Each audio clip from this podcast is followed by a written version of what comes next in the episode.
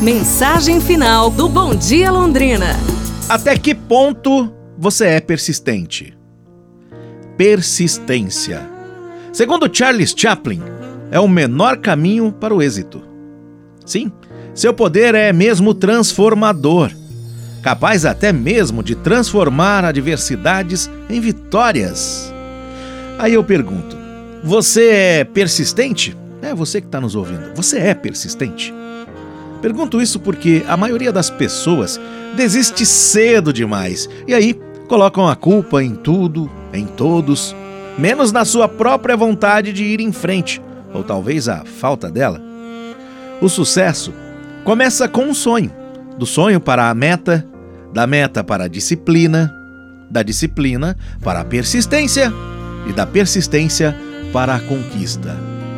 Aí eu te pergunto mais uma vez: até que ponto você é persistente?